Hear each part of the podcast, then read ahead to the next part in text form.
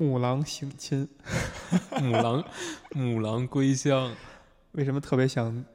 读成那个母狼寻乡呢？嗯这样好听一点。母狼归乡，好吧？嗯，但母，狼归乡，但这但我们其实要并不是要聊母狼归乡，并不是要聊母狼归乡。嗯这个母狼的狼指的是谁呢？金刚狼，金刚狼狼叔啊。说到这儿有一个小插曲，我看网上有一个人发了一个小漫画，说其实人家 Wolverine 是一种是一种浣熊，还是是一种熊熊类的东西。嗯然后咱们这个因为有因为它的样子，然后把它翻译成了金刚狼，但其实人家并不是狼，所以这块儿不知道老外会怎么看这个事儿，会用会用 wolf 来简称它？不会不会，一定是 Wolverine，一定是 Wolverine。对所以其实咱们叫狼叔是咱们一厢情愿的。对，可能你会觉得他的形象会有一点那个，就是尖牙利齿嘛，啊，尖牙利齿，嗯对吧？然后包括在这个他的个人传记电影里边，嗯，第一第一部他跟那个剑齿虎，对呃一狼一虎，听着也还嗯也还那个嗯，合拍。本来 logo 里面还有还有有一版剧本是有剑齿虎的，有一录了一面，但是在最终的 screenplay 里面，剧本里面给他删了，哎，就是想更着重于但这个独立的故事。嗯，好吧，嗯这个木狼归乡讲的是一个什么故事呢？这是一个画，说漫画是吧？漫画，漫画很有意思，它讲的是一个算是平行世界吧。这个在这个平行世界里，它有一个编号啊，就是平行宇宙的编号。然后这个世界里面，整个就是在若干年前发生了一件大事，一夜之间，所有的所有的反派结合在一起，把所有的英雄都杀的非常基本上不剩几个了。嗯，剩下这些英雄呢都躲了起来，然后哎金刚狼就是其中的一个，他就发誓再不伸出自己的爪子。嗯，然后他在他所在的这块儿是，呃，被呃绿巨人的一一党所控制，但绿巨人在此时已经是一个，因为他年岁越来越老嘛，嗯。他，那个伽马射线等于影响了他的心灵心智，让他变得非常邪恶。哦，然后他和 She-Hulk，也就是女的绿巨人，嗯，他们本身应该是有亲亲戚关系吧，但是他们生了一一堆孩子，乱了一下轮，等于是出来了，呃，等于现在是有一一个叫绿巨人军团，党。嗯。嗯，好港，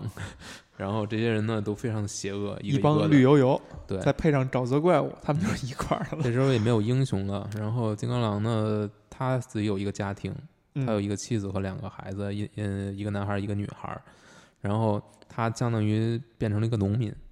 然后在这个特别混乱的世界里面生存。这时候整个世界被各个势力所掌控吧，什么嗯万磁王掌控了一块儿，嗯绿巨人掌控了一块儿，红骷髅掌控了可能是美国首府那一块儿。红骷髅是也就是美国队长的死敌嘛，嗯，他是自封为美国总统，诶，然后还有还有几块儿吧，反正还有 Doctor Doom 那个毁灭博士嗯，占了也占了一块儿。这个世界就是一个四分五裂的状态。而且都是被邪恶的人占领，对是吗？然后呢，这个故事就是说，金刚狼这时候的老狼，他是因为欠了债，嗯等于是不得他这个收成不好，他也没有钱来交这个税，嗯就是没法给这个交保护费嘛。说说白了就是，嗯，但如果他不到按时不交出来呢，他的整个家庭都面临会被这个绿巨人党党羽直接就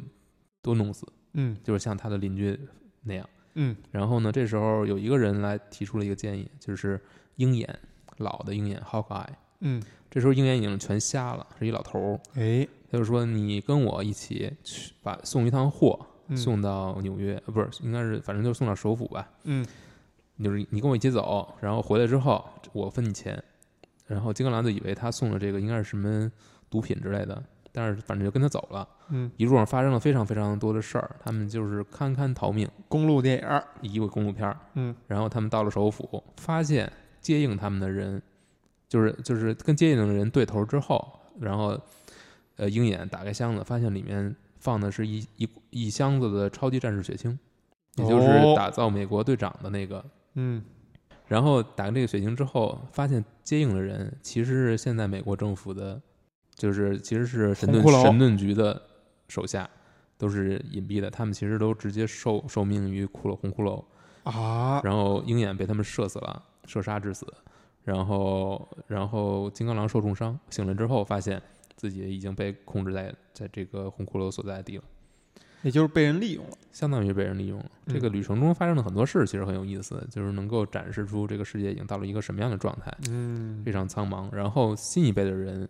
也是完全进入这种原来就曾经的英雄，也完全进入这种争权夺利的，就是想要称王称霸的一个状态。就是嗯年轻一代已经是变成这种思维。嗯金刚狼醒过来之后呢，就是相当于跟红骷髅展开大战嘛，嗯然后用美国队长的盾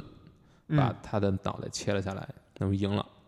然后呢，披上蝙蝠侠那个钢铁侠剩下的一一块盔甲，相当于飞回了家。也这时候其实他也拿上了那个钱，就是钱袋嘛，嗯手提箱。但是到了之后发现还没到日子呢，绿巨人就已经把他的整个一家人都杀死了，而且都没有埋。啊，对，赶回去发现一切都来不及了，然后他就疯了，然后疯了一样，他就决定再也不守这个誓了。然后他就去找，把绿巨人一党全都杀死，最后是找到了 Bruce Banner，发现 Bruce Banner 已经变成了一个老头儿，但是他即使老头儿的状态也是非常可怕的。嗯然后，但是他又变成了一个非常可怖的一个怪兽的状态，就是非常身体变得非常庞大，嗯也，非常邪恶。他直接打了几下，就等于把金刚狼给吃了。给吃了，直接吃掉了。然后金刚狼从他肚子里破胸破破胸而出，嗯最后就等于故事就这么结束了。啊，等于最后呢，整个绿巨人党就剩一个小孩儿，一个小婴儿，绿巨人的孩子，对就是这个他们唯一的一个血脉吧。嗯然后金刚狼带上他一起开始下一段旅程，把自己家人埋葬之后。但这里面其实有一个很重要的剧情点，就是为什么金刚狼这么多年不伸出自己的爪子？嗯，为什么？这就牵扯到若干年前那场事件，为什么那一晚所有的超级英雄都死了？嗯然后，对于金刚狼来说，这个事情其实是这么发生的，就是他在那天晚上发现自己这个所在的这个 S Mansion，就是大厦吧，相当于他们所有的 X 战警都在的这个地儿嗯。被人侵入了，嗯。然后他是孤立无援的，嗯。然后他面对无数的这种，嗯、就是侵入的各种各样的超能力的反派，他嗯不得不连续作战，他杀死了四十个人，嗯。然后终于胜利了。嗯。胜利的一刻，他发现他自己的心智受控。嗯，杀死的全都是队友。对，哎呀，然后他就是非常非常自责，非常懊悔，然后就走到了一个铁路帮旁边，把脑袋扔放到了铁轨上。准备卧轨。对，然后铁轨就是一辆火车碾过，嗯，但是他依然没死。哎呀，但是他从此他 Wolverine 这个身份就消失了。就失踪了。从此之后，嗯别人都叫他 Logan Old Man Logan 嗯，老头儿洛根。哎，嗯，这故事就是这样。嗯。但这个故事呢，是成为了电影《Logan》的一个灵感源泉之一。嗯，其实就是英雄暮年。英雄暮年，这个符号，嗯就或者说这四个字变成了这个电影的一个提纲挈领的一个东西，但嗯。只是他没有他没有利用这个刚才你讲的漫画里边这个背景，就这种设定。其实设定还是有一点借鉴的。嗯嗯，你看这个新世界里面，你也没有英雄了，所有的英雄都没有了，嗯然后 S 战警都死光了。嗯，但他其实交代的是说，是因为叉博士，哎，对吧？嗯因为叉博士这个叉是形容词啊，因为 X 博士的失误导致因为他那个阿兹海默症爆发嘛，嗯就是他无法控制自己的能力了。嗯嗯，解释是不一样的，但是其实所展示的这个世界都是同样的一个没有英雄的世界。嗯嗯，其实现存的英雄也是收起自己的能力，不再去用自己的能力去为正义作战的这么一个嗯状态。是嗯，其实回到你刚才说的那个《木狼归乡》这个漫画，我觉得这个漫画你刚才讲的还是很引人入胜，就是这个故事它的设定，包括它埋伏的一些事情。就刚才那一点，他金刚狼在被神智被控制的情况下，杀害了所有的队友，这个谜题是在什么时候被揭示出来的？几乎是故事的最后。几乎是故事的最后。嗯，也就是说，它其实是一个呃隐藏的一个一个小包袱，对一个一个悬念，对吧？还是说他在整个故事当中也会一直强调有这么一个悬念？他会不断的在每一册中去对这个故事做一点揭示，一点点揭示，一点点揭示。那真正让你看到这个故事的全貌，是在相对后期的地方。嗯，嗯，而且它非常有意思的一设定是说，在这个故事当中，金刚狼大部分时间是没有把爪子伸出来的。对。如果熟悉金刚狼这个角色的人会知道，他的主要武器就是他的爪子。他不像其他 X 战警有一些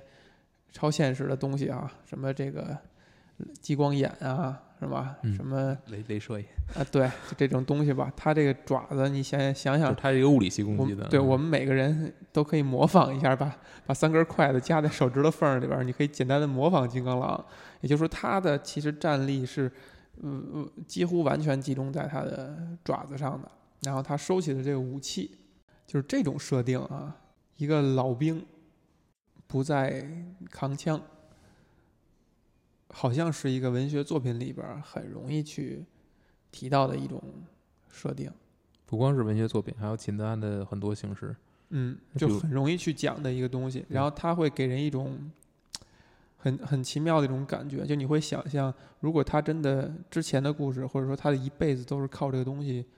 存在的，那如果没有了的话，会这故事会怎么讲？嗯，不管是枪还是爪子，其实都是一个符号，嗯背后呢其实是其实是暴力，是斗争，是冲突。嗯那将他将假呃爪子收起来，其实是避免所有这一切冲突。他觉得这些东西是没有意义的，他觉得嗯最终只会导向自己身边人的毁灭。嗯，所以他收集爪子其实是更多的是这种意思。嗯，但是收集爪子的同时，你也拒绝了爪子所带有的另外一层含义，嗯就是抗争、保护，保护，嗯对所有不平事你要站出来，你要做一个英雄。嗯那现在他等于选择了不去做英雄，即使他跟鹰眼一起迈上这条旅这趟不平凡的路，嗯他也基本上是处于一个嗯求生，而不是斗争。嗯，能躲，就躲，能跑就跑，是这么一个状态。所以这是为什么最后当他终于伸出爪的时候，你才会感到这种情绪有一个非常极致的释放，就是因为已经被压抑的太久了。嗯，那木狼寻香、木狼归乡这个故事，在整个金刚狼的作品里边儿，他扮演了一个怎样的一个角色呢？其实，在某种意义上，你可以认为这个故事是对金刚狼这个角色的一个收束或重启，因为在之前，金刚狼原来的金刚狼这个角色是死掉了，有一条故事线，那个嗯。死亡其实，呃，整个发生的过程是相对缓慢，但是仍然你觉得很突兀，很突兀，很还是很突兀的，就是感觉你是完全是为了把他弄死而把他弄死，啊就觉得生命力可能还没有结束。嗯就他还是一个有很多可以挖掘的部分的一个角色，嗯但是就把他弄死了。嗯但是这个角色是对他的一个重启，只不过把他的岁数调大了很多。嗯嗯，然后你看到一个很老的金刚狼，你你对他的这种，就是他和金刚狼一贯的给你给人留下的形象，这种凶狠，这种充满蛮力，是有一个很强的冲突的。嗯，就是你老了之后，你这些东西其实是都没有优势，你的他这种自愈的能力嗯也变低了。对，嗯对，其实我我在看这个 Logan 这个电影儿的时候，还是挺唏嘘的。一个感觉就是，你你跳出来去回想，就是呃，休杰克曼扮演的金刚狼真的是陪伴了我们非常非常长的一段时17年间，非常非常长。就是你你已经非常习惯于看到这样一个角色了，而且呃，我肯定是先知道先看的电影。才知道漫画里有这么一个角色，而且你拿过来对比的话，你会发现，你以前小的时候在游戏里也好，还是在其他地方机缘巧合看见这个角色，你不会把它联想成是 X 战警里的金刚狼，就他的在形象上的差别是非常大的。就是在漫画里的金刚狼，我现在的印象就是他那个装扮是很戏剧化的，是一下就跟就像就像黄色紧身衣，黑黄色的。对，嗯然后还有头套，对，然后呃，他的他的形象一下就跟普通人拉开了距离，他就一下是那种典型的超级英雄换装的那种感觉。但是在呃很早以前的 X Man 第一部出来的时候，这个金刚金刚狼跟普通人的形象差别很小，他只是一个强壮的人，然后他的头型奇怪一些，是吧？对，长两个犄角，保保留一下漫画的一些设定，但他看上去还是一个。就是还是一个像普通人一样的这样一个人嘛，所以他跟他跟这种非漫画漫画粉丝的距离会距离感会近一些。然后这么一个角色呢，他的嗯，你你是 X 战警三部曲以后看了这个 low 呃金刚狼个人电影的时候，才我才意识到，他除了自身可以修复以外，他其实是一个打引号的那个长生不老的一个人。就从很早以前，呃，就就是这样。然后他本身就是一个，他就是一个变种人，然后他拥有这种很强的自愈能力，同时他的爪子是可以伸出来的。对，之后的合金只是强化了这一点。对，然后只有到 Logan 这部电影以后，他才把这个问题讲得更明白一点，就是他不是长生不老，他只是说衰老很缓慢，就他在身上的一个特点。但是再缓慢。对吧？也有老的那一天。呃，literally，literally，literally，他在 Logan 已经是将近两百岁了。两百岁也没有神奇女侠 岁数大呀，差不多，是吧？嗯，Logan 这部作品里面对他这种衰老的设定是这么说的，就是说他的随着年岁的增大，他的这种自愈的能力有所变化，就是他依然可以自愈，嗯，但是他已经长不出。软就是新肉，或者说就是这种，他他生出再生出来就不是柔软的东西了，嗯，所以他的伤疤会一再的累积，嗯，就是所以它会保持，就是它仍然能够修复自我修复，但是它自我修复之后依然会留下伤痛，嗯，所以为什么他在影片一开始是如此酗酒？他说就是他需要酒精来把自己身上这种持续不断的疼痛去缓和，相当于那是一个麻醉剂，对啊，像毒品一样，像毒品一样缓和他一下，对，嗯。这个你刚才提的，这是呃 Logan 的这个电影。刚才咱们讲呃木狼归乡的故事当中，其实是没有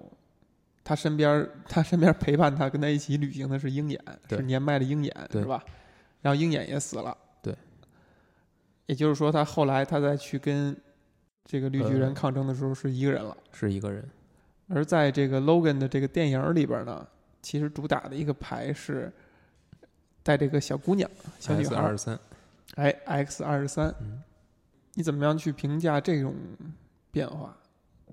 我觉得，首先，嗯，Logan 这部电影对于《木兰归乡》这个这个漫画的借鉴，其实是并不特，并不是特别多的，嗯，就是基本上主线是有一个相似性吧，嗯，但我觉得，嗯，你先说木兰这个角色，那我觉得，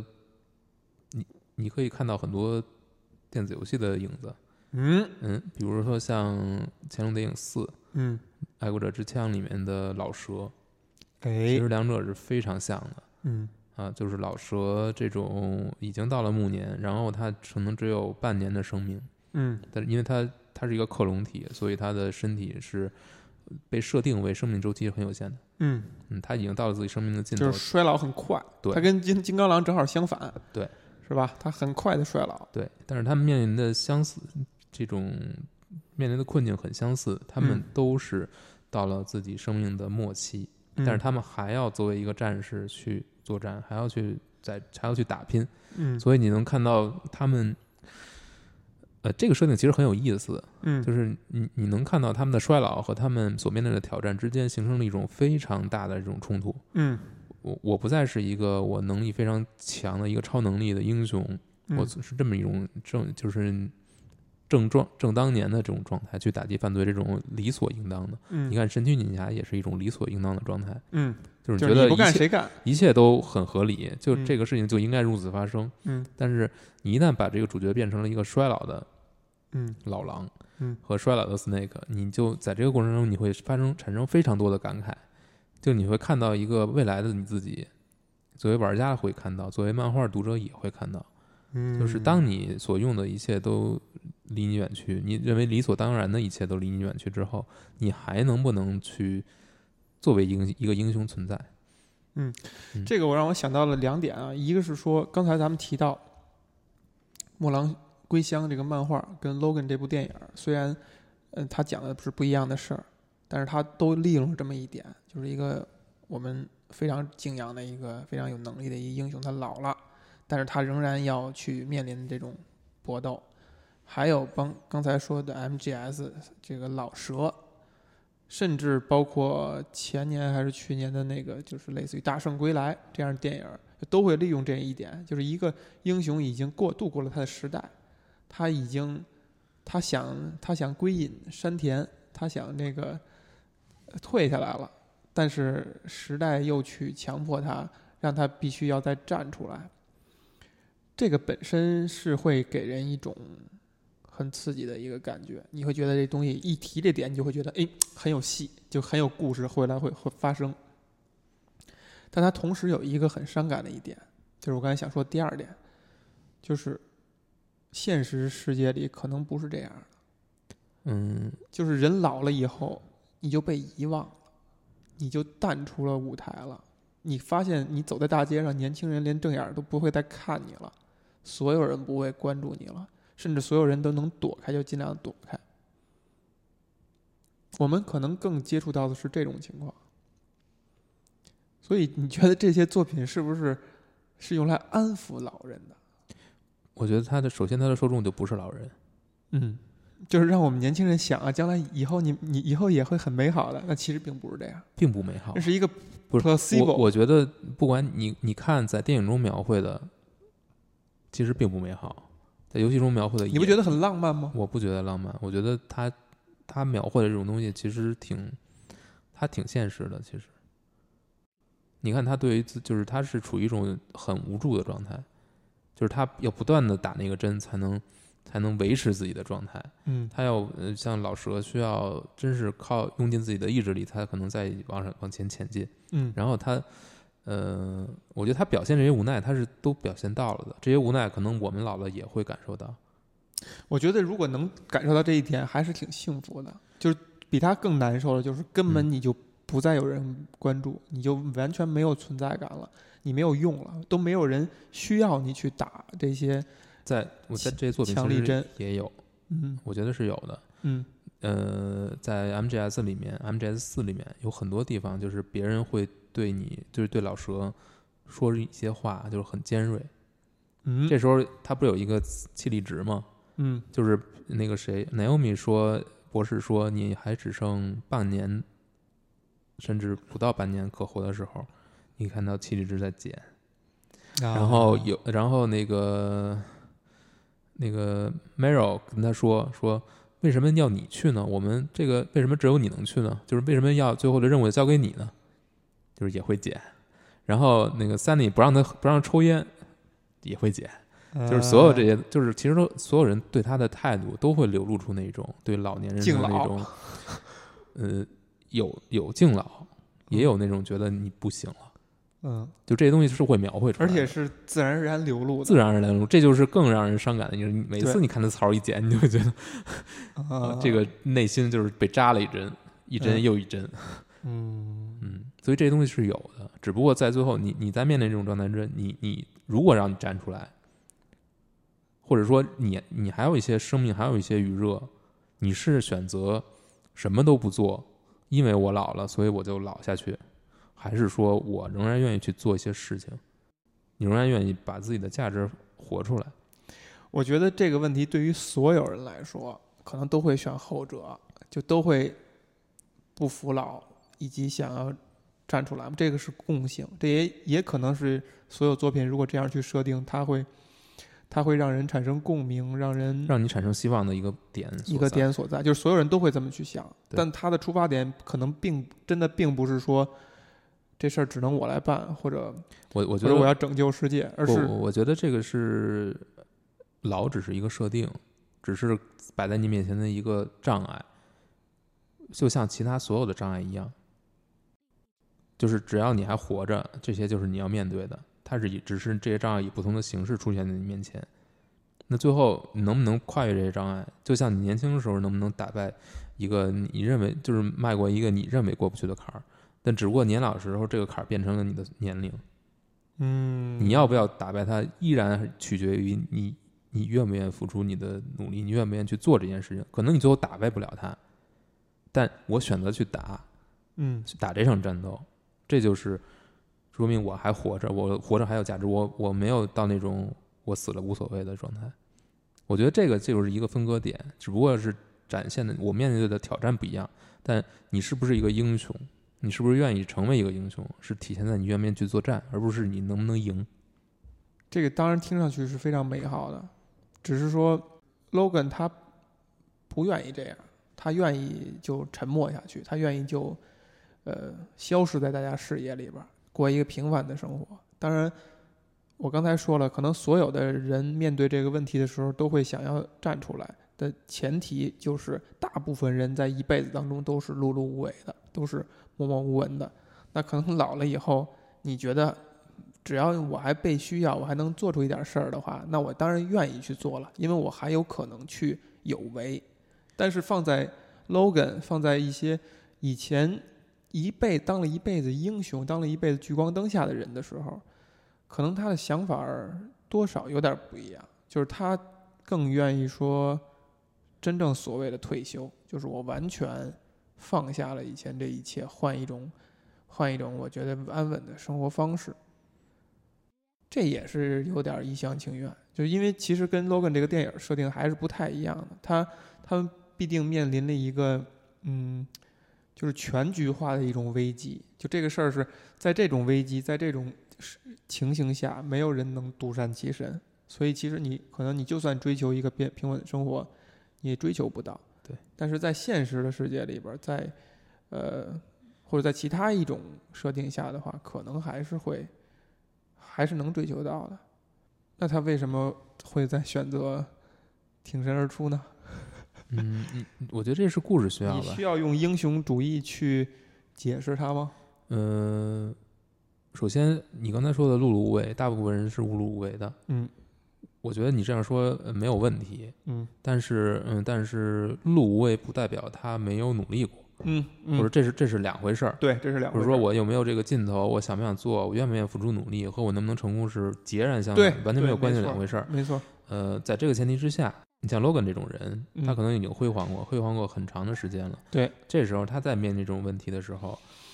那其实他所面对的就是我这个是不是应要我来做，嗯是不是只有我能做？嗯如果不是这样的话，我觉得他退隐的无所就理所当然，我觉得没有，我觉得非常好，而且他嗯本身也是这样想的。嗯但是如果这个东西只能，那就其实就是世界需要你。如果他真的世界需要你的话，你你是愿意做不做？你是不是愿意做？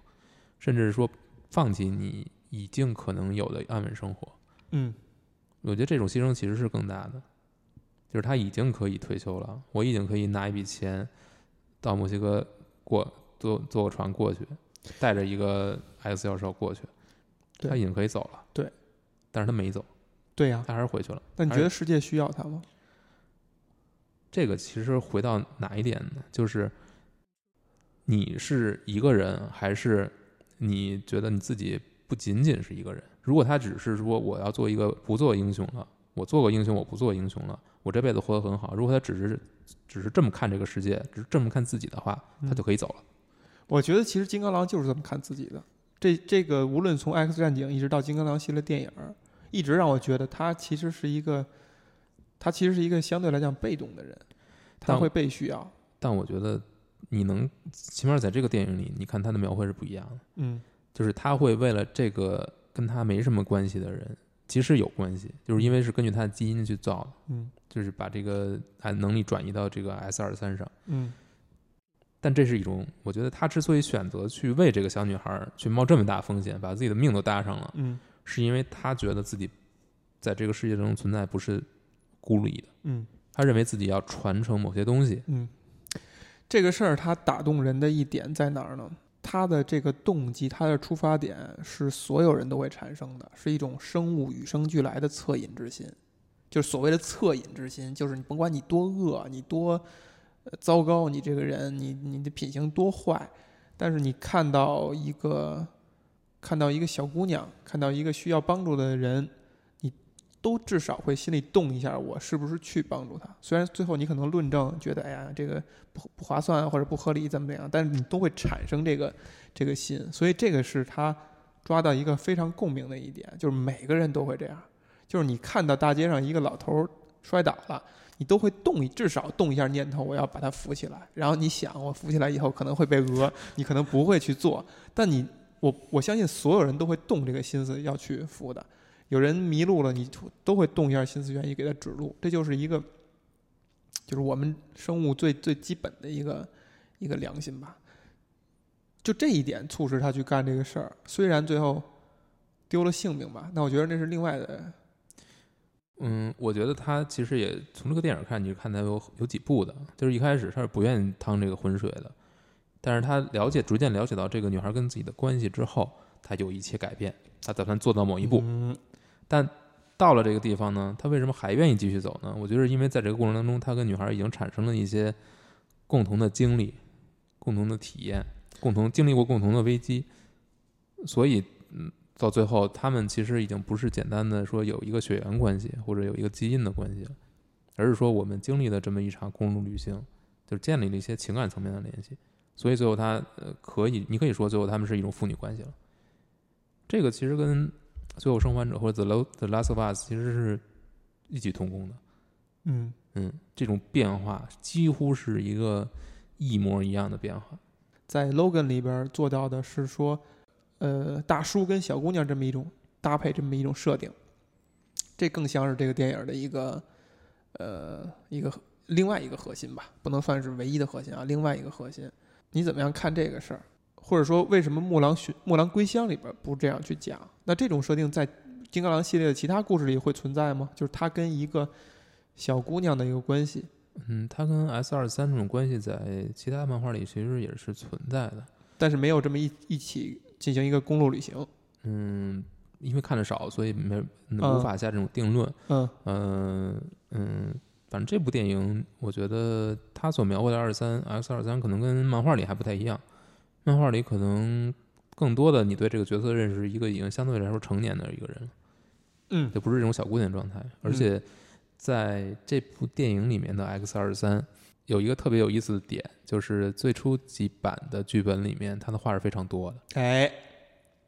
后来把它改成了一个沉默寡言的人，一开始完全不说英语。这个，我想我想说的一点是说，在二次元世界里边，管这种设定叫好像叫五口，嗯就是五口女，嗯，就是她就像什么跟天然呆呀、黑长直啊等等等等这种典型少女设定并列的，最突出的形象、最典型的形象就是呃 EVA 里的凌波丽，就是几乎不说话。每说一句就被大家哇就兴奋的不行了，哇终于开口说话了。每说一句就让大家就是就爽一下这种感觉，这这是一种典型的设定。你觉得这也这种这个修改好吗？首先从一个话痨改成一个不说话的人，我觉得是一个非常优秀的设定，嗯，改的非常对。为什么呢？因为小女孩本身是一种，她要展现出来是一种很无助的，或者说你能看到她是非常接近本能的这种状态，就是她的这种凶狠，因为她身上有带有这种杀戮的基因，嗯，这种变种的基因，她不像一个人类，然后她所面对的这种困境，就是她是他是失去了自己的父母，然后被这个所谓的军工企业去做压压榨，就是就利用嘛，嗯利用他来做这些实验，然后还要把他想要把他弄死，就是然后好不容易有一个人一个人救想要救他，把他救了出来，这个人也死了，嗯他是无依无靠，嗯他谁都无法相信，他被无数人背叛过。你觉得他还会变成一个话痨吗？对，就是如果是经受这种状况的话，按理说他是有很强的阴影的。但其实这个电影里边演出来的感觉，让我觉得这个小女孩是从是从一个不是人的过程，慢慢的变成人的过程。哎就是她之前是一个，你就看成是一个造出来的东西，或者说她跟我们一认识当中的人类是不一样的就。是一个杀戮机器，同时嗯不会说话。嗯，就是它不像是一个同类，它像是一个机器人也好，或者什么也好。然后慢慢的，可能在这个过程当中会让它产生一些改变，只不过这个改变也做得很克制，就是它没有让它变化非常大。你看到它最后，它也仅仅是表情和神态稍微丰富了一些，但也没有变成一个正常的人的感觉。你不觉你不这样觉得？嗯，我觉得已经没在这个电影电影里面已经没有正常人这个概念了。嗯，就是他你只能说那个农农农家那个一家三口，一家三口还是四口？嗯，你只能说他们可能是是一个正常正常人。这个刚才我们提到啊，就是 Logan 电影的设定，这种大叔与小萝莉的设定，其实，在前几年最被大家热衷于谈论的是游戏《The Last of Us》，就是《最后生还者》，也可以翻译成叫《美国末日》。这个游戏它之所以能够站在风口浪尖儿，甚至超出整个游戏环境这个领域被大家所熟知，就是因为他讲了一个精彩的故事。这个精彩的故事的那个植根点、立足点，就是因为做了一个大叔与萝莉的这么一种设定。我印象里边，在这个游戏里边，这个小女孩就是艾莉，是一个偏话痨的这么一个人，而且满嘴脏话。然后话痨倒谈不上，就是他其实说话并不多，嗯就是只是有些场合会自言自语，但是他说确实嘴比较脏，这是他的一个特征，嗯就是跟让你跟传统中那种好小女孩的那种弱势的小女孩的形象做一个区隔。同时，嗯他在就是战斗方面其实是很就是要比乔尔还要比这个男主角嗯，还要好用，就是他的呃，你你说是在游戏层游戏层面？但是但是在战斗层面他也是就是他是一个还很凶狠的人，也是很凶狠的人，所以我们对比这两个人，呃，X 二三跟艾莉这角色，共同点就是都很凶狠，嗯，而且他们出生就出生在这个末世的环境下，对。所谓的末世环境下，他们都是实验样品。这就代表了我们对这个末世这东西的一个认识。就如果世界变成这样的话，它毁的是下一代，就下一代从生下生下来，经历这个环境以后，就已经变成对，所以《最后生还者》里面，呃，乔尔会最终选择把这个小女孩救出来，又剧透了。嗯 呃，然后在《木兰归乡》里面，他会这个 Logan 会选择牺牲自己把这个小女孩救下来，嗯就让她能活下去。嗯嗯，包括在嗯 MGS 四里面，老蛇会选择自己去爬那个微波通道，嗯，因为我已经到我生命的尽头，我已经油尽灯枯了。嗯但是你我不能让你们去被，就是走这个，即使是雷电，他也没有让他走。嗯即使一个就是全身值都是生化一体的人，他也没有，他仍然选择自己去走，嗯，就是他想把所有希望都留给别人。嗯我觉得这就是就是这些英雄归根结底的，你可以说是因为他快到生命的尽头了，所以他做出这种选择。可能你看着很轻易，但其实它和一般的就一般的我我们看到的超级英雄这种题材背后的什么是英雄，仍然是仍然是也就是一以贯之的吧，就是牺牲自己去成就他人，就是将所有的挑战留给自己，然后让别人去过更幸福的生活。嗯嗯，这个有一个特别有意思的点，就是说，你刚才强调了他是英雄的一个超级英雄的一个想法。那如果我们普通人呢？我们普通人会这样去想吗？会牺牲自己成就他人吗？会，只有当我们老了以后，不我觉得，因为 Logan 和 X 二三之间这种关系和 Laura Laura 这个关系，其实就是一种父母女关系的一种变体。嗯对于我们来说，我们和我们的下一代之间，嗯不管是不是我们亲生的，嗯这种我们和我们下一代之间这种关系，其实就是类似的关系。为什么这个片子能够感动这么多人？是因为我觉得，如果你是如果很多人是父亲的话，嗯，对，看这个片子他会非常感动。哎，这也是为什么超级英雄电影做到现在，他还在讨论的主题也都开始已经开始变化了，嗯也不是毁天毁地、拯拯救世界这种东西了。嗯，就这种东西是给小孩儿看的，但是当你的电影，你超级英雄电影所面对的受众不再是小孩儿，而是更多年龄层更宽泛的这种人之后，你你的电影的主题要做出对应的改变，同时，呃，你如何处理这些主题也要改变。你看呃 Logan 这个电影为什么能够得到这么多人的喜欢？可能他超他已经超出了超级英雄电影这个范畴对他的一种前置了。嗯它你可以把它看成一个公路片儿，嗯完全可以。你可以把它看成一个剧情长片，也可以。就是它的超级英雄戏份只是体现在所有的战斗中，嗯，以及是一些情节的推动点。嗯因为这些情节的设置，所以它变成了一个超级英雄电影。也因为这些超级英雄元素，所以它故事才能这么讲。嗯但是这些东西真的，它只是一个皮，嗯在底下它是一个，你说它是一个亲情片也好，你说它是一个什么片也好，是，所以按你说的，就是如果我们每个人都能够产生这种成就他人或者保护他人、牺牲自我的这种情愫的话，要么就是我们在对待下一代，无论是不是自己，当然通常情况下，普通人还是说对自己的下一代。再有就是，当我们觉得已经老了，已经可以可以被牺牲、被遗弃的时候，可能你会想，为了这个更年轻的人吧，毕竟人比咱们少活几年，那让人多活几年，可能你会产生这种心态。但是又说回来，这个心态在所有的超级英雄身上都会存在。也就是说，就算超级英雄年轻的时候，或者就算是他是一个年轻的超级英雄，比如像蜘蛛侠这种岁数相对小的设定的，他也会产生这样的心态。那也就是说，超级英雄所存在的意义，或者说他能够讲成一个好故事的一个点，就在于，呃，超级英雄会把他跟自己人类看成，跟他自己跟人类看成是长辈儿与晚辈儿的关系，就是看成是一个我有责任有义务去保护你，去去延续你的这么一种状态。他像是就人类像是超级英雄的下一代。嗯，我认为你可以这么看，就是超级和英雄两个字你可以分开。嗯嗯，一个好的超级英雄电影，它一定是两个都做到的，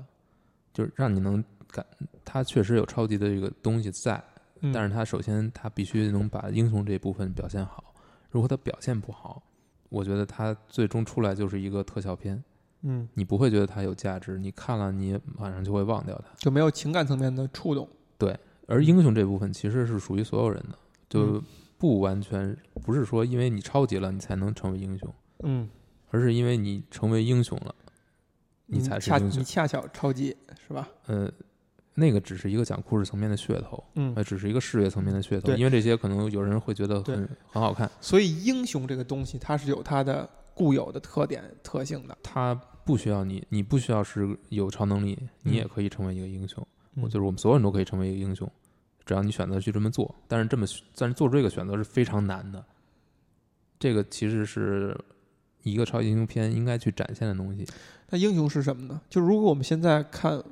比如说我们现在更习惯于把，呃，体育，比如奥运健儿，称作英雄，就是我们在和平年代啊，没有战争了，愿意把他们称作英雄。它也代表了一点，就是我牺牲了我自己大量的时间和生命，只为博君一笑，让 让你快乐，让你们觉得哇，我们国家拿了金牌了，然后我，你我们赢了，我们在一个公平竞争的环境下，我们赢了。我不认为这个是体育精神，那他是不是我不认为一种英赢是雄英雄精神？赢是我不认为赢是体育精神，是追求赢是体育精神。那他是不是一种英雄的精神呢？我认为是，嗯为什么呢？嗯呃，英雄不一定是一定要去前线作战，一定要打击邪恶。对，我认为它是一种对，你可以认为这些做进行竞竞技进行竞技体育的，是或者说，我认为更合适的说法其实是针对那些挑战自己的人。对于他来说，他挑战的就是人类的极限。嗯那如果这个你把它可以当成一个敌人，就这个东西横亘横亘在你面前，你你作为你作为一个英雄，你挺身而出，你要挑战的是你要哎战胜的是谁我？帮我们种族赢得了这个荣誉，对吧？挑战了这个难度，嗯，不管是不是哪个种族吧，我觉得你应该是就是我们人类这个人类种种族，嗯。对，就是这个其实你都是要挑战一个东西的，嗯。只不过有时有的是你的自己的恐惧，嗯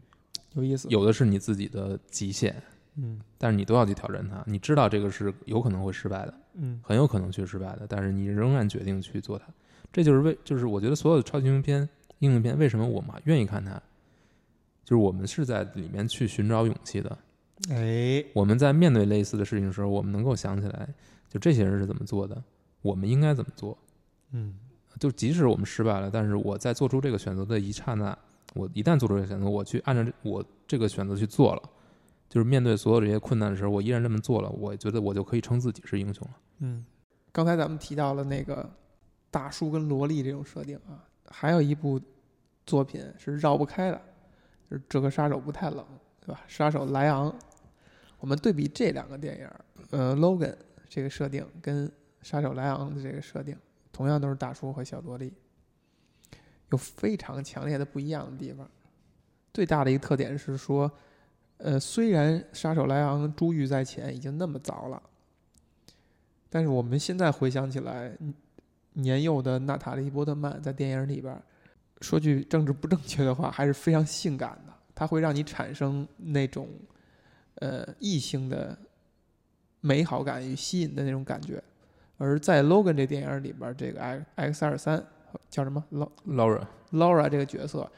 不会给你任何这种感觉，你会把它当成是一个至少。就是你最多会把它当成是一个普通小姑娘，但是她虽然是一个看上去不像人类的一个一个存在啊，觉得这个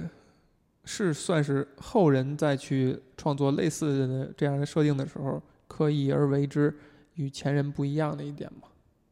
我觉得这个杀手不太冷里面，这嗯主角莱昂和那个小女孩之间，嗯，他们的关系。绝对不是近似于父母的关系，父父父女的关系，父女的关系。为什么呢？他们有可能成这样，因为你看，虽然这个莱昂这个角色跟狼叔比差别还是挺大的，就是他的他本身塑造的是一个经历相对少，他人情世故相对少，懂得相对少，他是一个木讷的状态。就是其实是是那个小姑娘开启了他这一部分，唤醒了他的。情感，但其实，狼叔在漫长的他的人生当中，他的经历太丰富了，就是所有东西他几乎都见过。他是一个那种洗尽铅华的一个一个感觉，在某种意义上也是被小姑娘开启了一些他在情感层面上的回归。所以其实他们还是有很大相似性的，嗯，就是虽然设定上是不一样，嗯，为什么 S 呃为什么 Logan 这个没有再去展现？狼叔跟这个 S 二三之间的另一种关系，嗯，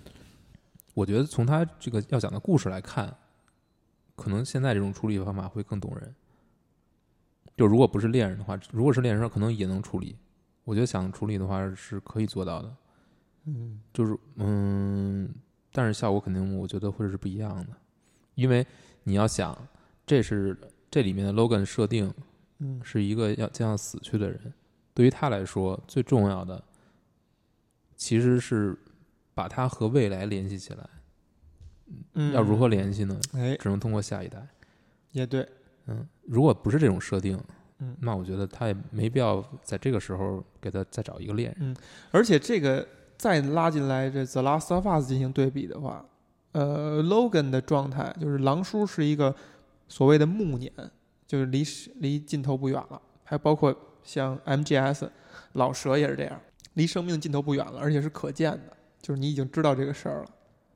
感觉就是不一样的。而杀手莱昂里的莱昂，呃，《The Last of Us》里的乔尔，都是一个类似于最多是中年吧，就是壮年的那个状态，就他的未来还是可期的，所以这还是有不一样的地方。我觉得这两个片子，这两个作品也有很大的不一样。嗯，就是莱昂是。他如果按照自己原来的生活轨迹活下去，也还是可以的。他仍然可以活得很好。但是对于乔尔呢，差不多。我觉得不是，不是，因为乔尔所处的这种世界，嗯，是比要比这个杀手不太冷面所描绘的世界要有极大不同的。一样的地方在于，作为一个杀手，也是刀尖上舔血，也是那种过了今天有可能没明天的，对吧？是，嗯，对。这呃，莱昂跟 Logan 对比，还有一点有意思是说。你发现哈，家里老人就是 Gary Oldman，家里奥德曼太吸引眼球了。就他是一个非常有才华的演员。我们把这个因素尽可能的排除的话，你会发现这两部电影里的反派的存在感都不强。就是 Logan 更是这样，就是反派的存在感是非常不强的。这个对于一个传统意义上的商业大片儿来讲。还是很奇怪的，尤其是近几年。很有风险。近几年我们看到的好的商业片儿、好的这种正邪对立的片儿，都是一个极其吸引人、塑造的甚至比主角还要好的反派，才能让这个电影高级，才能让电影好看。而 Logan 不是这样，就是他的反派存在感非常低。这个杀手不太冷也是这样。就我们现在回想的话，除了你能记得加里奥德曼的那个演技很精彩以外，你甚至不会想起这个这个反派，你脑子里停留的就是莱昂和小姑娘和娜塔莉波特曼，这是为什么呢？就这两个电影为什么做到这这一点呢？我觉得这个不是一个商业的问题。你像 Marvel 选选角，为什么他会一定要选一些比较镇得住场子的老演员来作为反派？嗯这个是他和选主角的时候有一个，他有一个对照，就是有其实有一个刻意的一个差异化。嗯他知道这个影片如果没有一个很好的反派，对你是立不住的。但为什么对于 Logan 没有他他不需要呢？嗯这部电影里面他已经有两个核心角色了，甚至是有三个，就是你嗯其实你在说两个的时候，我想的是叉教授跟 Logan，我没有想起小姑娘。不，我想的是小姑娘而不是教授。嗯嗯，我认为教授更多的是一个对整个系列的一个总结收束，在这儿，就是他在这个角世界这个系列里面的角色到这儿停止了。嗯但我觉得这部戏里面是给了更多的空间给新的这个 S 二三，嗯虽然他的话不多，但是给他的演演出的空间其实是更多的。嗯我觉得这部电影不需要一个很强的反派，是为什么？是因为他本身要面对的困困难，所有困苦嗯，不来源于这个反派，是嗯来源于他自对己。对，他的核心矛盾点是在自己身上。他在面临衰老，面对自己身体内不断的毒化自己的这个艾德曼合金这套骨骼，嗯，就是成就他一切的东西，最后反噬。包括他要面对 X 教授的老朽之后带来这种病变，嗯他要面对这个不受约束的一个小女孩儿，无法去沟通的小女孩儿，她要面对的东西已经太多了。嗯如果你再扔出一个很强的反派的话，这个这个戏的平衡就会完全就会乱掉，就他嗯不会不会再保持现在这种就是四平八稳的状态了。而且他也不是说需要一个很强的反派去营造一个非常戏剧化的结局，这种一场惊天动地的大战或者怎样。嗯他其实最后的那个，我觉得那个那场大战并不是一个我们在寻常的超级英雄电影里面会想要会经常会看到那种。对对，那个其实是它是非常原始、非常对粗暴的、非常野蛮的这种对抗。对，它是一种很简单直接的方式。对就是它有它没它也就那么也就那样了，就是需要有那么一场戏而已。呃，说到这个叉教授啊，这个老迈的查尔斯，这个设定也很有意思。在《Logan》这个电影里边儿，他有一个情节是说，他们三个人逃逃离，逃到了一个普通人的家庭里边。普通人问他们的关系的时候，这个叉教授站出来说：“说我是爷爷，这是爸爸，这是闺女。”然后一下堵住了金刚狼的嘴。其实他并不想这么去表达。然后这块呢，我们能看到一点，就是说，嗯，哎呃，查尔斯他会懂这一切，就是你怎么跟普通人去去交流，就是你怎么能够安抚他们的心，让他们觉得是是放心的，是安全的。他提到就是这种亲情关系，而且你看他是很自然、很快速的反应。他在一个老迈的状态下，在一个阿尔茨海默状态下，他很自然的就想到的是祖孙三代，就说明这个东西一直是超级英雄这些一辈子为所谓更重要的事儿奋斗了一辈子的人脑子中永远存在的一根弦儿，一个情节，就是他们想得却不可得的一个东西，他才会在第一时间自然而然的反映出来。我当时看到这一块儿的时候，是我最触动的时候，就他一刻立刻说这个事儿，立刻把他们仨的关系给明确化了，然后你就发现这个关系就时刻的进入这几个人的脑子里面了，就从那一刻开始，一直到后来，才会给他们这个转变。然后这一点让我想到了哪儿呢？就是在很多年以前有一个很精彩的电影叫《阳光小美女》，是奥斯卡一个提名的电影。它发生的是一个矛盾重重，每个人都有自己要解决的事儿的一个家庭，为了一个带着小姑娘去参，带着他们最小的这个小姑娘去参加一个比赛，开上了一辆房车，然后也是一个公路，然后最后到这比赛现场的这么一个过程，祖孙三代，然后还有一个叛逆期不说话的儿子大哥，有这个小女孩是一个非常阳光、非常淳朴的状态，有一个同性恋的舅舅。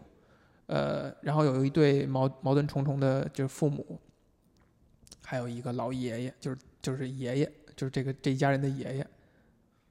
最后那届奥斯卡的最佳男配角颁给了这个爷爷。这个爷爷在情节里边是，他一直是那种老混蛋的状态，就是有点为老不尊，然后那个天马行空的脑袋，然后到电影中部的时候，意外的就死了。当这个爷爷死的一刻。这个家庭整个的矛盾和每个人的成长发生了质的改变。你发现最后每个人的跟每个人的和解，都是因为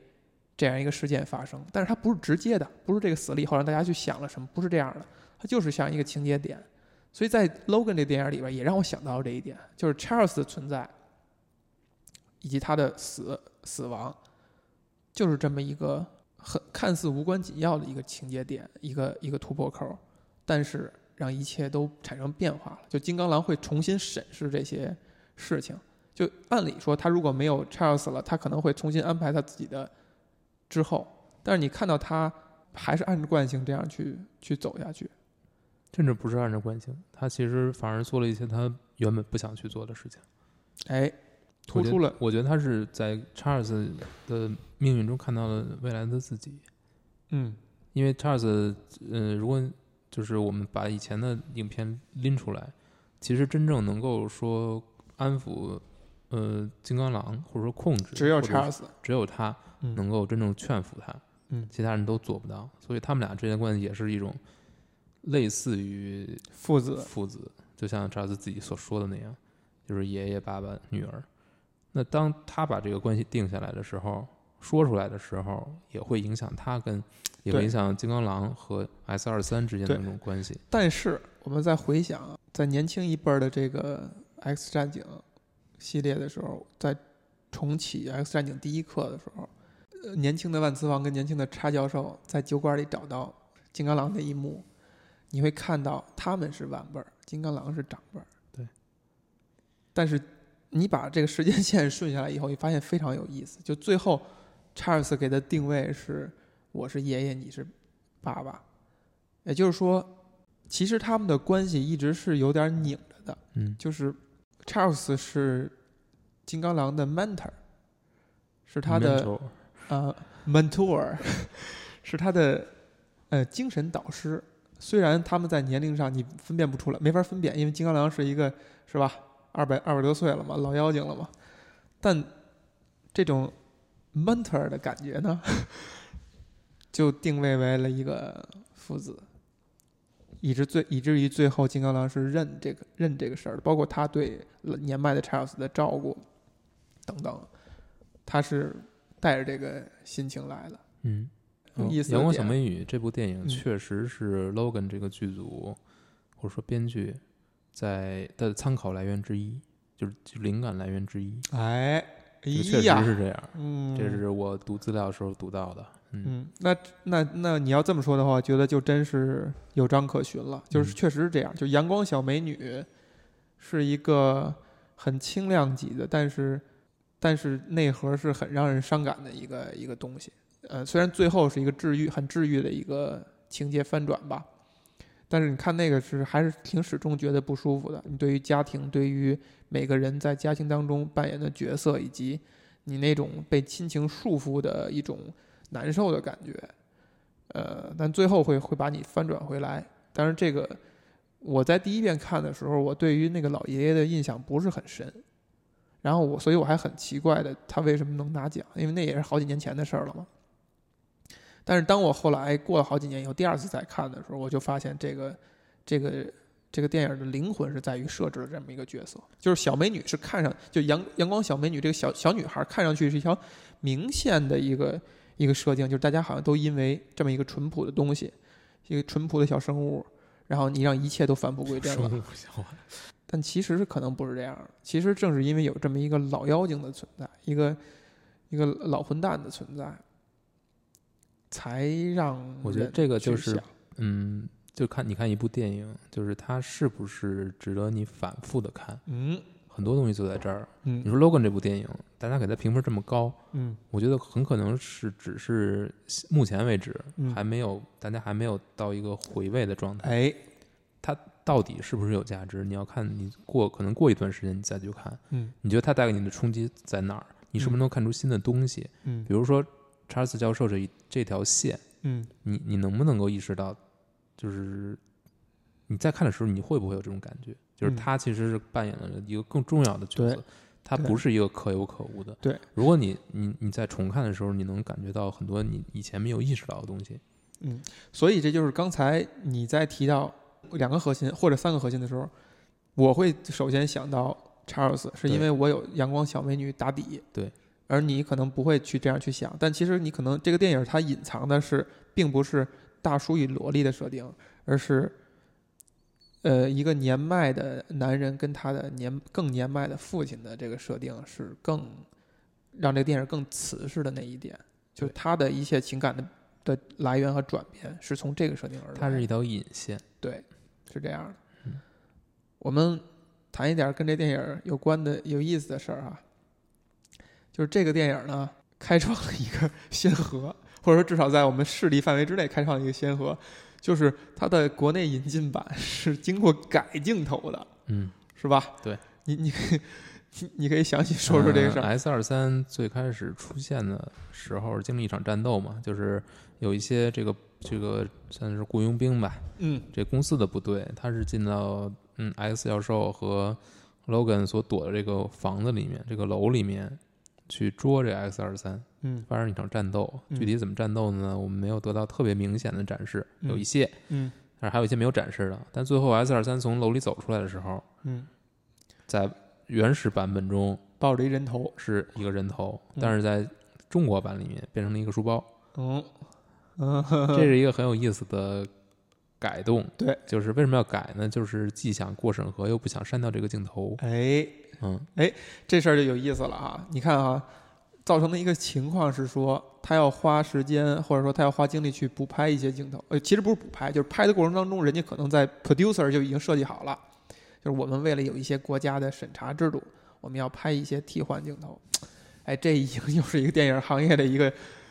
咱不能说是演进啊，一个变化。这个变化好坏，待会儿再说。即使他这样去做了，发现来中国以后仍然要删掉，删掉了好几分钟，是吧？就是十四分钟。都不是好几分，都十几分钟了啊！这个仍然要面对这种这种事情。这个呢，分两个点讨论。第一，你觉得要把这个片儿拍成是一个 R 级，拍成是一个血腥的东西，是必要的事儿吗？还是真的就因为死侍，因为是一个 R 级片儿，反而票房很好？也就是说，喜欢看电影、喜欢看超级英雄电影这批人长大了，他们有购买能力的，他们愿意进影院了，他们更想看刺激的东西，所以让票房好了，所以大家都在跟风，把所有这种商业大片儿，想要追求安全的商业大片儿都改成了 R 级，更有噱头，这是好的吗？还是说 R 级本身血腥性、刺激镜头本身是好的吗？我我认为，首先把呃这 Logan 这部影片改成 R 级，我觉得有商业因素存在，嗯因为有一个 Deadpool 在那儿证明这个是有商业逻辑可循的。嗯但是就这部影片来说，你如果你抛除商业元素，你去看，我嗯仍然觉得它应该拍成二级。应该血腥。我觉得它应该血腥，嗯因为金刚狼这个角色，他的攻击方式，嗯他从从就是从一开始到现在都是这样。嗯如果它不是一个二级片，你可以想象在视觉层面，就是他会做一些很让你无法理解的东西。嗯，嗯，你去回想一下 BVS，它嗯也是一个没有被没有被评为 R 级的片，嗯你会看到里面有大量的战斗，但是你完全没有这些镜头，嗯你你回想起来，你仍然会觉得很奇怪。嗯，就是你你你会感觉到它是一种刻意的做了一些就不让人信服了。呃，让人觉得很就是不到位，就觉得很多东西都不到位。嗯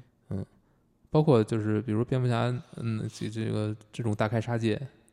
很多东西都他没有他都没有表现。是，其实这个点我也想说，就是如果我们真把这些又要又要演战斗，又要演死人，反而把它拍得很柔和的话，是不是会淡化我们对于死亡的恐惧，对于这种凶残事情产生的这种危害的恐惧？对，而反而你如果拍得很真实的话，会让我们更珍惜生命本身，生命本身，以及我们更不愿意去冲突，不愿意去可面对可能的杀戮。尤其像 Logan 这部片子，它本身就是存呃，他这个人物自己就是存在这种冲突的，他已经不想再去摄入这种过多的杀戮了。嗯，在这种主题的啊前提之下，你去展现这些用杀戮再刺激一下。这种刺激，你才会感到他的无奈是更严重的，就更嗯深重的。嗯而且这部片子在最后一段决斗是有一段很长的，也不是很长吧，就是有一段很重要的戏是他跟 S 二三之间的联手。嗯这段联手在国内是被删减掉了，啊，这就导致这个电影最终的情感爆发哎，完全无处着力。也对，如果他们没有，就是为什么会联手，是因为嗯他们在漫长的相处过程当中已经有了这种同步，嗯。也用这种心有灵犀的感觉。这个是通过战斗，通过这是超级英雄电影和这种呃和这种非常嗯、非常棒的叙事，这种故事之间的一种非常棒的一种柔和，嗯，就是他们得到了统一，在这个部分嗯。又好看，同时又能展现人物。嗯，它不是单纯的作战，不是单纯的打斗，它是有剧情需要的，有角色构建的，嗯所有东西都在这个部分完成。你把这部分切了之后，直接就演他的死亡，嗯，你整个故事崩塌了。所以从这个角度说的话，那人家做法对啊，就是我更愿意把这块儿我替代了。就如果我这块儿替代了，如果可以替代，当然可以，但是你这块儿你是无法替代的，最终拍的不也没有，血腥一些，最终也没有，那是吧？也不对，所以我们回过来看，就是好莱坞不对的不是片子，我我知道，嗯。就是好莱坞他去干这个事儿，他去干这些拍替代镜头的事儿，他正是想把这一点尽他们最大的可能再挽回一些。你觉得是不是这样？我觉得这是一种无奈，这个嗯没有对错，只能说它是一种商业行为。但我认为对这个片子来说，这是一种很严重的伤害，就如果我替代镜头也是伤害，依然是伤害，甚至有一种稀缺的效果。嗯，就如果你知道这些真相的话，你再去看它，你会觉得你就觉得这有点好心当驴肝肺了。就是人家其实还是要费更多功夫的，成本是要变更高的，但他呃，你是两个层面吗？嗯就是你商业层面当然是这样，但是你艺术层面呢？就是你你关不关注吧？就是如果你觉得这个片子应该怎么拍才是最好，才是最动人的，才是这个片子应该有的样子。嗯如果它是这样的话，那它就应该是这样，嗯，它不应该改。其实这块儿有一个灰色的点，就在于，呃，这些电影我们很难谈到它是作者电影，就是很难谈到说谁会对它的艺术表达、艺术处理负最终责任。它本身是一个很商业的行为，或者说是一个很多人、很流水线、很制片人制这样一个行为。那制片人的第一要义是，我觉得啊，一个电影制片人的第一要义是我能让这个电影让更多的人有可能看到，这是他的第一目的，就是艺术表达是次之的。那在这个前提之下，他做的这些做法，就是我愿意用替代镜头，牺牲一些可能会呃会降低这个电影艺术感的一些东西，但是我至少去这样去做了。呃，希望去在更多的国家能够不被你们随便的删而去减弱它的电影的节奏感。所以我自己把它减弱一下。我自己我我自己来，对吧？对你你你别动刀子，我自己来，我自己切，是吧？然后我自己切，虽然也是那么疼，但他做了这样一步，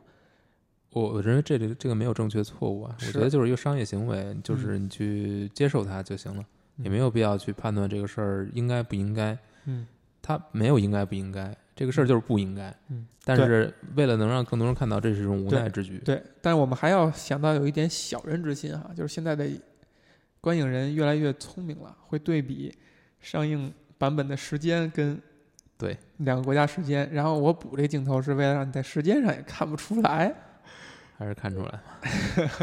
这个是我觉得，嗯、这要还是看片子。嗯，就如果你的片子是一个剪不剪都两可的，那我觉得这个这个行为也没什么意义。就是，但如果是这个片子，就是他就要表现这些，这些是他叙事的一部分，这是他展现人物情感、展现人物关系、勾起你你自己观众情感的一部分的，嗯。他就是不应该被切的，就没有什么，这也没有黑白，嗯。就是从艺术角度来说，他就不应该被切的。嗯